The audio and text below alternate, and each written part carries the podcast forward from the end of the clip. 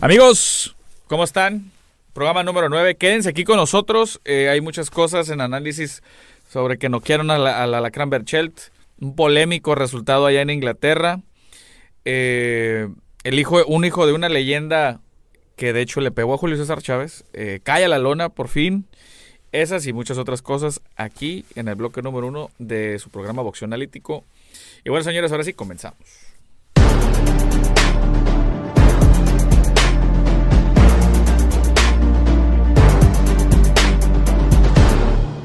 Amigos, ¿cómo están? Espero que estén muy bien. Un capítulo más de aquí de su programa Boxeo Analítico. Muchísimas gracias por sintonizarnos. Ya saben, soy su amigo juez analista de boxeo Esteban Franco y bueno, ahora sí estamos listos para darle candela al programa del día de hoy, al bloque número uno. Y bueno, señores, me imagino que vieron la pelea. Me noquearon a la Lacran Berchelt. O bueno, más bien, le detuvieron su pelea, pero si lo hubiesen dejado un poquito más, lo iban a terminar noqueando. Esa es la realidad.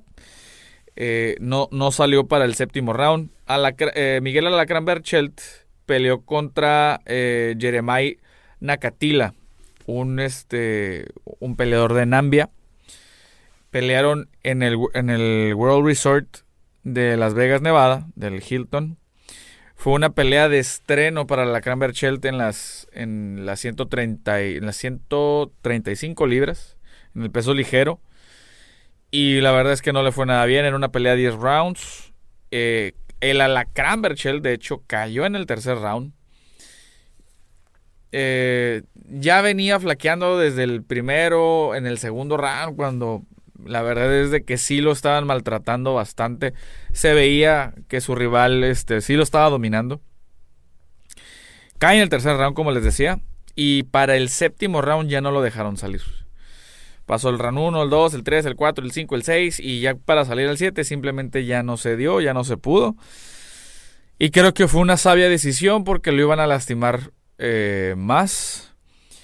Eh, yo creo también que este, el, referee Russell Mora, la verdad, saben que no, no acostumbro como a criticar propiamente el trabajo de, de, los, de los compañeros, tanto referees como jueces.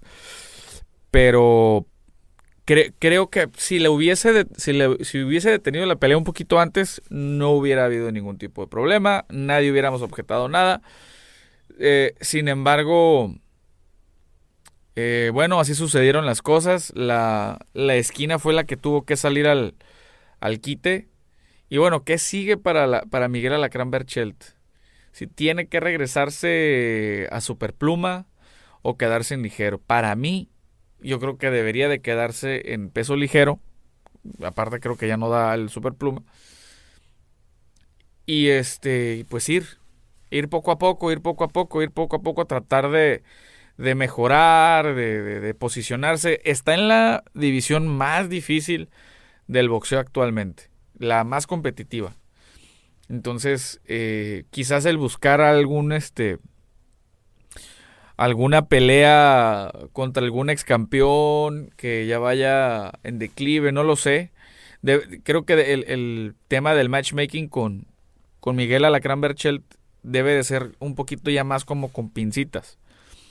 Porque la verdad es que sí está complicado, sí tiene el, eh, este tema complicado el Miguel Alacrán Berchelt porque es un gran peleador, la verdad, es un gran peleador eh, no podemos determinar si todavía si le hace le hizo bien o le hizo mal el cambio del entrenador porque ese termómetro se lee hasta una tercera pelea, a veces hasta la cuarta pelea.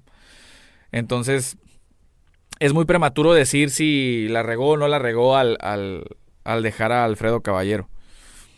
Entonces, eh, pues vamos a ver, vamos a ver qué le depara. Ojalá y regrese Miguel.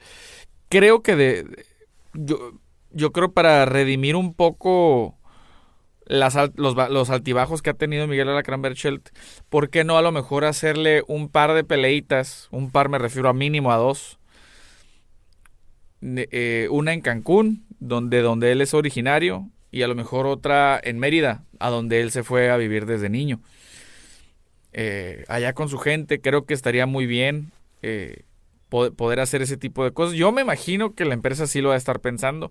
Sin embargo, pues es bastante, bastante, bastante complicado. Pero bueno, vámonos a la siguiente nota del día. Amigos, ¿qué imágenes recuerda cuando de las pocas veces que Julio César Chávez perdió una pelea, realmente le hayan pegado una madriza o una madrina? ¿Qué imágenes se le vienen a la mente? Oscar de la Hoya, yo creo que no le pegó tan feo a, Chávez. En la segunda pelea quizás sí, pero no fue una super tranquila. Eh, Meldrick Taylor, eh, al final del día Chávez ganó y fue una pelea muy pareja. ¿Qué pelea se le viene a la mente? Luego, por ejemplo, Frankie Randall, la verdad es de que, pues lo boxeó, pero no fue una tranquiza, ni Pernell Whitaker tampoco. Yo creo que todos vamos a coincidir que el quien realmente le pegó duro a Chávez fue Costa. Bueno, él este legendario peleador, peleador australiano y ruso eh, tiene un hijo que se llama Tim Tzu que para muchos es la próxima gran estrella de aquel lado del, mundo. Y así lo es. Es un muchacho que se va encaminando poco a poco a ser campeón del mundo en el peso super welter. Y que sin ser campeón del mundo actualmente llena los estadios de rugby de aquel lado. Y es una figura enorme, enorme, enorme de aquel lado. Pues bueno, señores, Tim Sue. y aparte que está igualito a su papá físicamente. Eh, hizo su debut en Estados Unidos contra Jarrell Gashua o Gausha, algo así se llama. Ganando por decisión unánime, pero le costó bastantito, mi amigo, porque en el primer round, por primera vez en su carrera, lo tiraron. Pensábamos que lo podían terminar y para mi gusto, si, si Terrell hubiera hubiera presionado un poquito más la pelea, hubiera tenido más oportunidades de haberlo noqueado. ¿eh? Se estuvo mal y yo creo que duró, duró eh, tocado unos 2, 3 rounds. Ya después eh, Team Sioux supo acomodarse bien, bien, bien, bien, bien. Sin embargo, no le alcanzó ni para derribar al oponente, ni para... Bueno, derribarlo sí en los últimos en las últimas, o sea, sí hubo momentos donde sí, la verdad es de que sí lo, sí lo derribó y creo que en una, en una de las caídas ni siquiera se la valió el referee. Pero, pero sí, ya poco a poco fue mejorando su pelea y fue presionando y fue subiendo de nivel Team Sioux. Pero creo que todavía, eh, todavía no está para un charlo. Quizás pudiera dar una por el estilo, quizás pudiera dar una muy buena pelea contra, contra el Broxy, contra Brian Castaño pero para Charlo todavía no le alcanza. Esa es la realidad, todavía, todavía no le alcanza.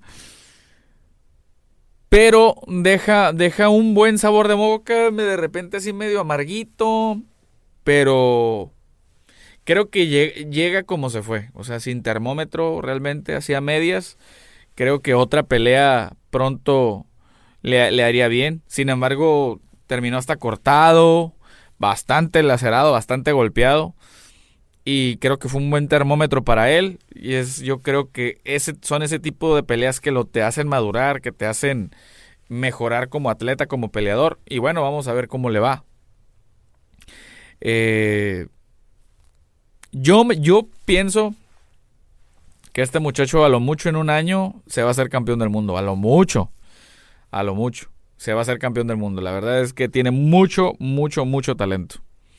Si no lo vieron, busquen la pelea. Es Terrell Gashua contra Tim Sioux, el hijo de Costa Sioux.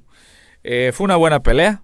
Fue una buena pelea. Sin embargo, todo el mundo pensábamos que eh, iba a noquear y pues no fue así. Pero fue una buena exhibición y creo que también Terrell Gashua se gana, gana ciertos puntos ante la televisión para que lo sigan contemplando para futuras peleas. Creo que hizo un trabajo bastante, bastante digno, una pelea bastante digna.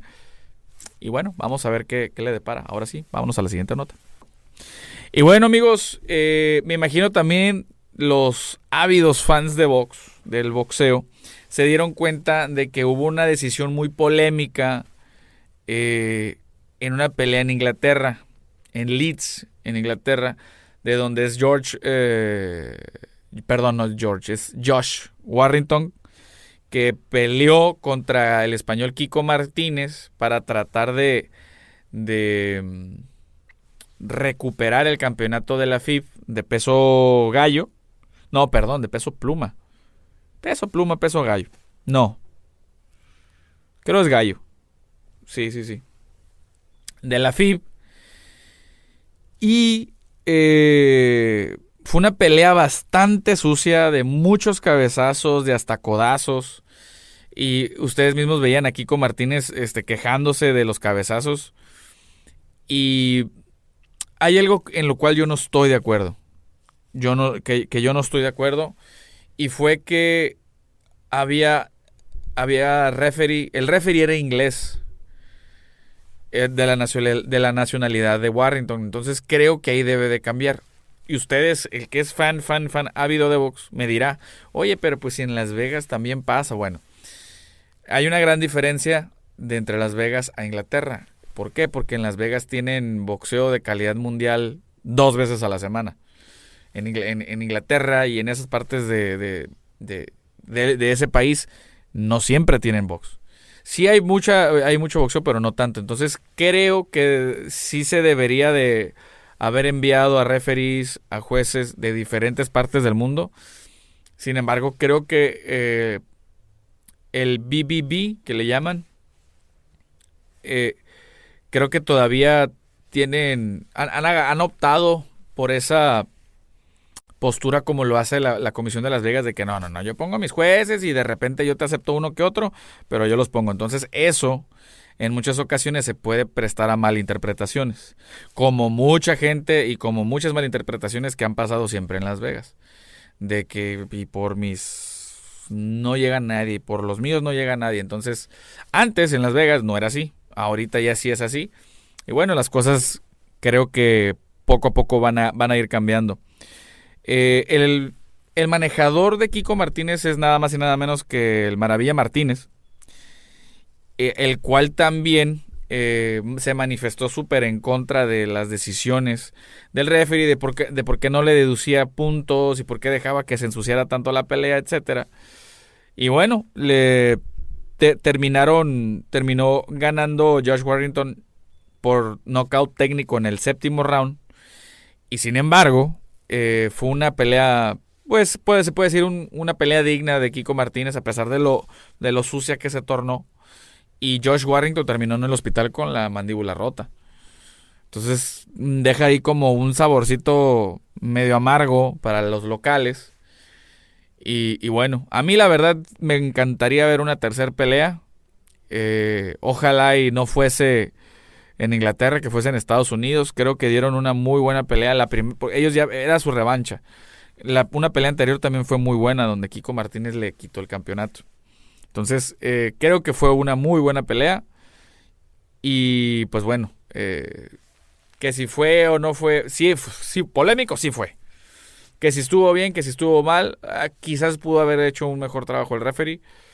Eh, pero como siempre se los dije con, Fernando Rentería, es solamente el que, el, que lo sabe en el momento, es la persona que está en ese momento ahí arriba. Y uno puede decir mil y un cosas, pero ah, solamente sabe esa presión que hay por medio la persona que está, el tercero en la superficie. Entonces, yo creo que hasta ahí la vamos a dejar. Si ustedes quieren saber más algo al respecto sobre buenas o malas decisiones, sobre jueces, referees, etc., escríbanlo en los comentarios, ahí trataremos de ir respondiendo, o a lo mejor en un video también se lo pudiéramos responder. ¿Qué les pareció la pelea? Josh Warrington contra Kiko Martínez, la número 2. Bueno, vamos a cerrar el bloque número uno con la siguiente nota. Continuamos. Y bueno, señores, en esa misma cartelera de Leeds, en la pelea coestelar, eh, Ebony Bridges es una peleadora británica que eh, se ha hecho muy famosa tanto en redes sociales, de aquel lado del mundo, porque es una muchacha muy guapa, eh, es una muchacha, pues sí, muy atractiva, y con un récord de 8-1 con 3 knockouts, ganó por decisión unánime, a María Cecilia Roman le ganó el campeonato gallo de la FIP, precisamente ahí en Leeds, y por fin se, se coronó campeona del mundo, ya que también esta muchacha como así polarizaba, mucha gente decía, no, no, no vas a llegar a nada, no vas a llegar a nada, eres nada más una cara bonita. Y bueno, oficialmente ya es campeona del mundo. Creo que esta muchacha tiene eh, mucho, mucho futuro como estrella, por lo mismo que les digo, de que es una muchacha muy atractiva en un deporte en su mayoría de hombres, creo que, puede, puede ganar muchos adeptos.